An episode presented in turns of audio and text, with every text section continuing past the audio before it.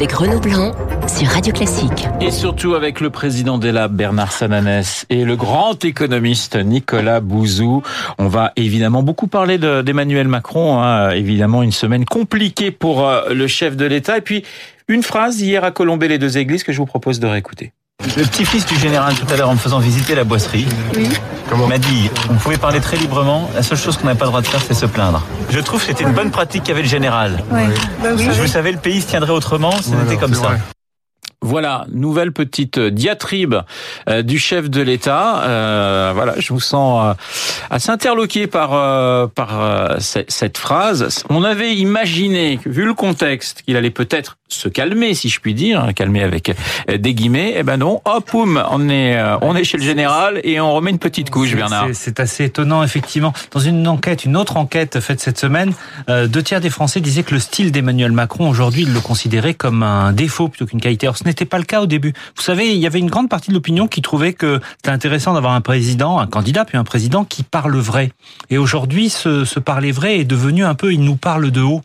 Et euh, je trouve que c'est étonnant qu'il n'y ait pas de rectificatif et qu'il n'y ait pas plus d'attention portée, y compris en termes de communication, à ces séquences qui finalement euh, polluent un peu euh, le discours et les interventions du président sur la Constitution. Nicolas, je vais vous donner la, la parole dans un instant. Je voudrais qu'on écoute Aurore Berger sur cette petite phrase, Jean-Christophe Lagarde et David Racheline. On écoute d'abord Aurore Berger, elle était sur RTL. Moi, j'ai vu la séquence complète où il reprenait les propos du général de Gaulle qui venaient de lui être rapportés en disant qu'à un moment, c'est vrai qu'on est dans un pays, on a souvent la tentation de voir tout en noir dans ce pays et on ne voit jamais ce qui fonctionne et ce qui va bien. Et c'est aussi le rôle du président de la République de rappeler ce qui fonctionne et de rappeler aussi les réformes qui sont nécessaires pour que ça aille mieux. Alors évidemment, le ton est tout autre chez Jean-Christophe Lagarde. Il était sur Public Sénat. On peut même comprendre certaines réactions, certaines réflexions. Elles finissent par dépeindre un personnage euh, qui semble arrogant. Mais en réalité, euh, un président de la République, s'il a vraiment envie de savoir ce que pensent les Français, s'il veut vraiment échanger avec, il faut qu'il laisse les caméras un peu plus loin, il faut qu'il parle franchement avec eux. À l'époque des réseaux sociaux. Et David Racheline sur Europe 1 sur cette petite phrase donc de Macron et les retraités. Il faut se plaindre de la politique du chef de l'État, bien sûr, parce que les retraités sont attaqués. Mais il n'y a pas que les retraités qui sont attaqués. Euh, Monsieur Macron casse tout sur son passage. Il casse les services publics, la SNCF. Il casse euh, les retraites de nos retraités.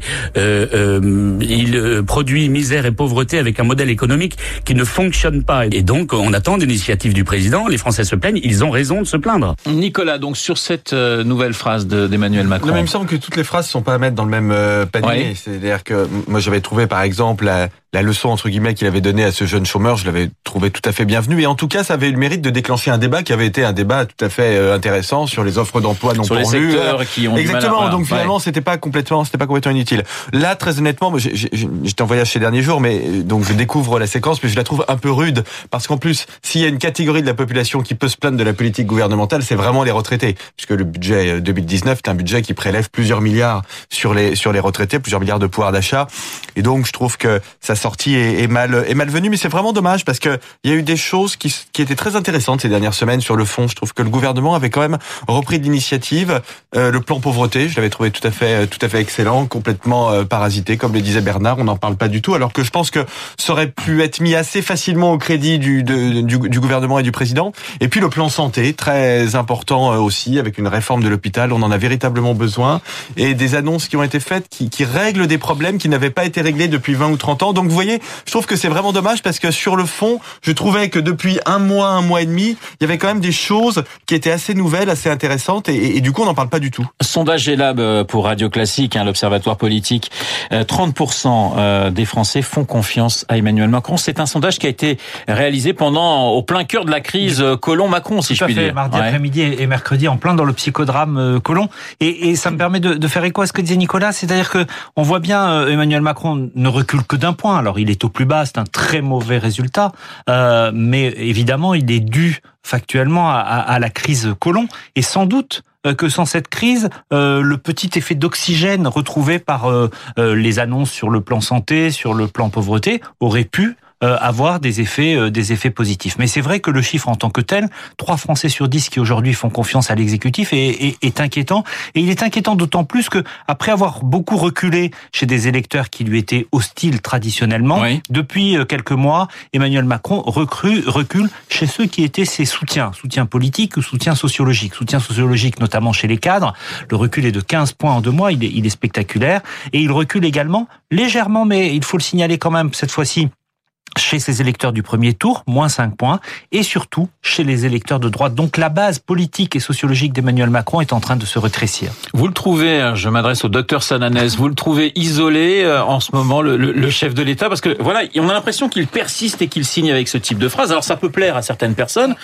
On peut imaginer que ses communicants lui ont dit, euh, voilà, lève le pied, fais attention. Non, il y va franco. Bah, je trouve qu'il y, y, a un double sentiment d'isolement. Isolement politique déjà, et on le voit bien dans la difficulté à remanier un gouvernement ce qui après tout logiquement euh, aurait pu se faire euh, euh en 48 heures ou en 72 heures. Premier point, isolement dans l'opinion parce que à part dans l'électorat d'Emmanuel Macron, ceux qui le soutiennent aujourd'hui sont très minoritaires dans toutes les catégories sociologiques. Et donc effectivement, ça pose la question de est-ce que le président de la République finalement, il, nous il nous dit quoi le président de la République? Alors j'étais pas complètement d'accord avec, avec le le jugement de Nicolas sur, sur la phrase de et l'échange avec l'articulaire. Pourquoi? Parce que il peut dire, le président de la République, ça peut, certains peuvent considérer que c'est son rôle, les Français doivent changer.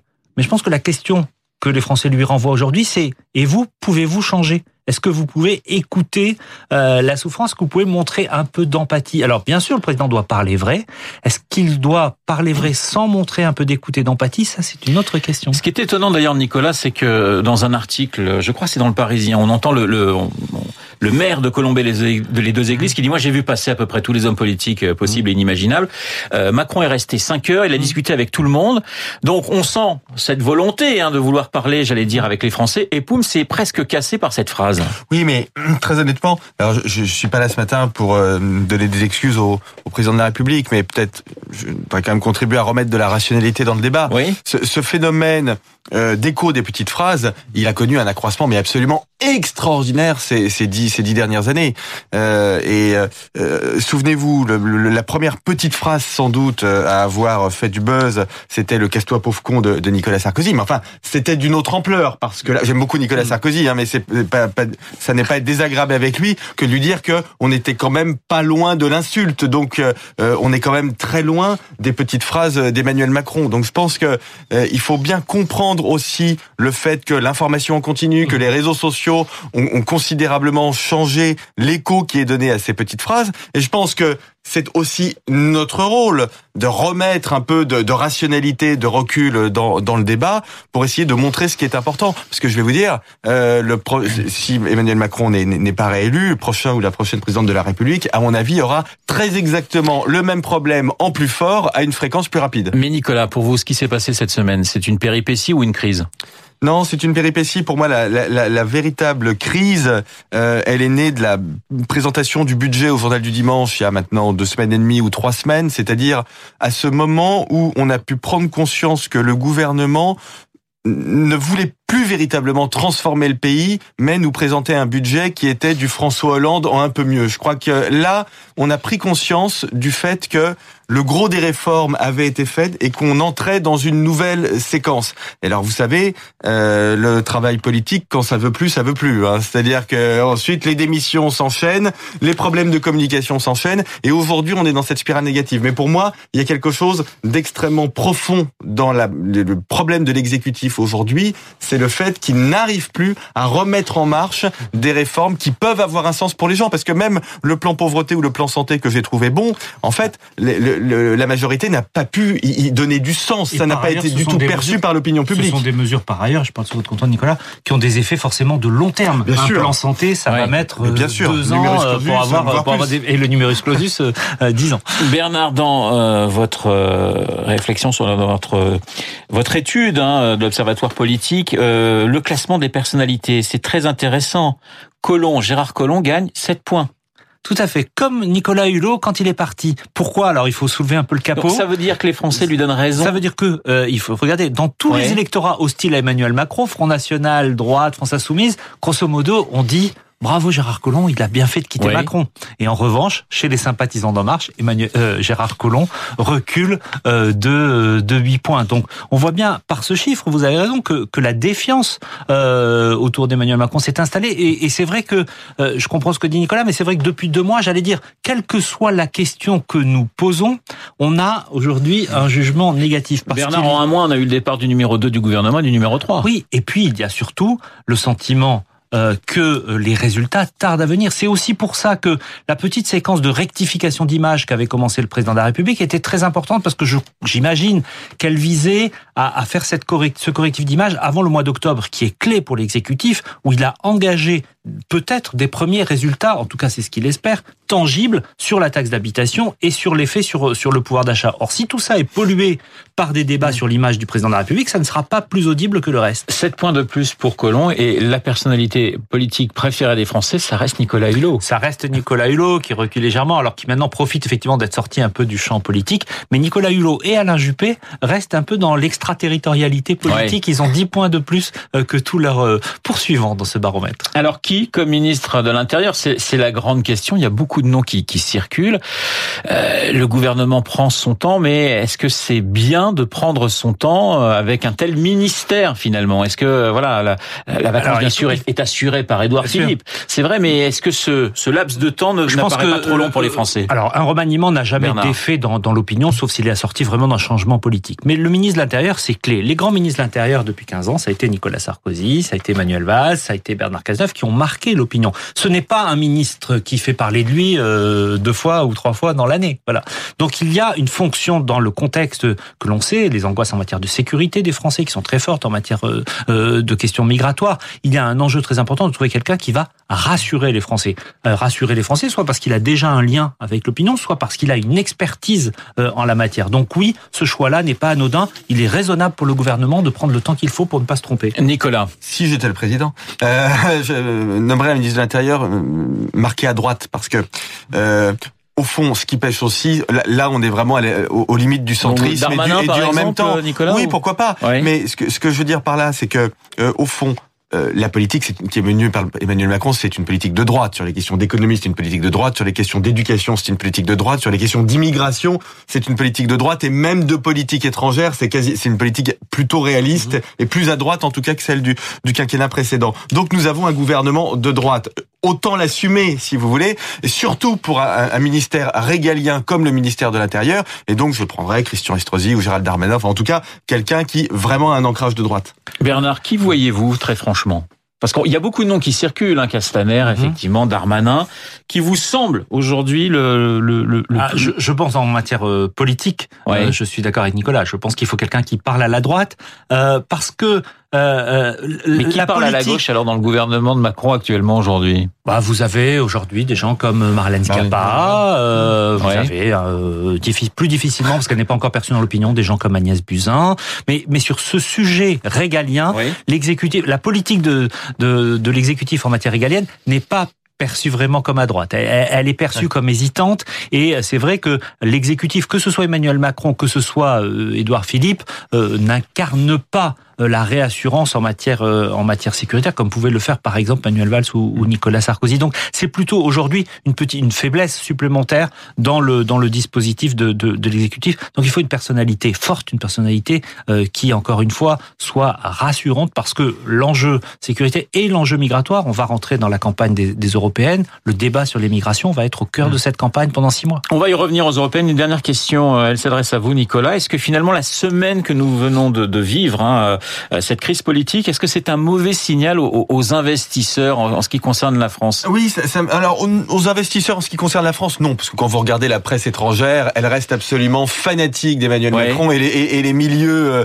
euh, financiers internationaux restent absolument fanatiques d'Emmanuel Macron par effet de comparaison. Hein. Quand vous voyez Theresa May qui, en pleine crise du Brexit, danse sur Abba, ou vous avez peut-être vu ces, très bien, ces hein, images de là, mais où, quand, franchement, quand vous voyez Angela Merkel qui est dans la situation politique est complètement bloquée ou nos amis italiens qui sont en train de faire couler leur pays, si vous voulez, on a un effet de comparaison qui est très à notre bénéfice, en tout cas en Europe. Non, ce qui m'inquiète un peu plus, c'est que l'INSEE vient d'annoncer des, perspectives de croissance et, notamment de consommation et de pouvoir d'achat pour la fin de l'année qui sont un peu meilleures que ce qu'on pouvait anticiper, notamment grâce à la suppression du premier tiers de la taxe d'habitation.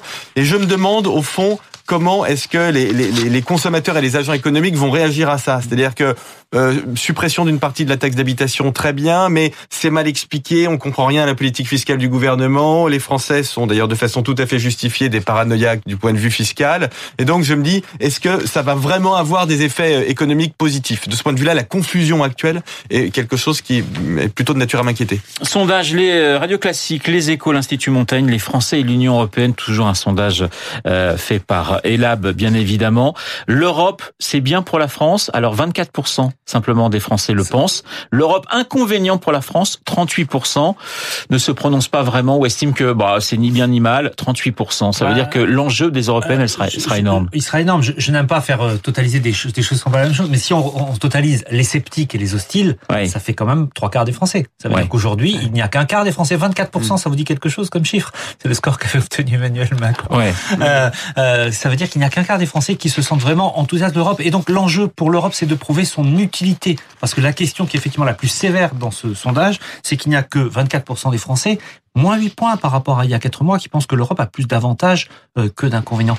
Quelle est l'utilité de l'Europe, notamment sur les sujets migratoires, en matière économique? Et ça, c'est un défi qui va être porté à tous les candidats pro-européens. Et ça, Nicolas, il nous reste 20 secondes. J'imagine ce type de sondage vous inquiète. Ah, mais énormément, parce que mon, obsession, c'est que la France puisse entrer dans, la troisième, dans cette fameuse troisième révolution industrielle, et ça ne peut se faire qu'avec des politiques européennes. Et donc, cette question de l'Europe, pour moi, mais elle est plus que centrale. En fait, elle conditionne l'avenir de nos enfants et de nos petits-enfants. Esprit libre avec Bernard Sananès et Nicolas Bouzou ce matin sur l'antenne de Radio Classique. Excellente journée à vous deux, messieurs. Il est 8h56 sur Radio Classique. Dans un instant, l'essentiel de l'actualité avec Laurence Gondin.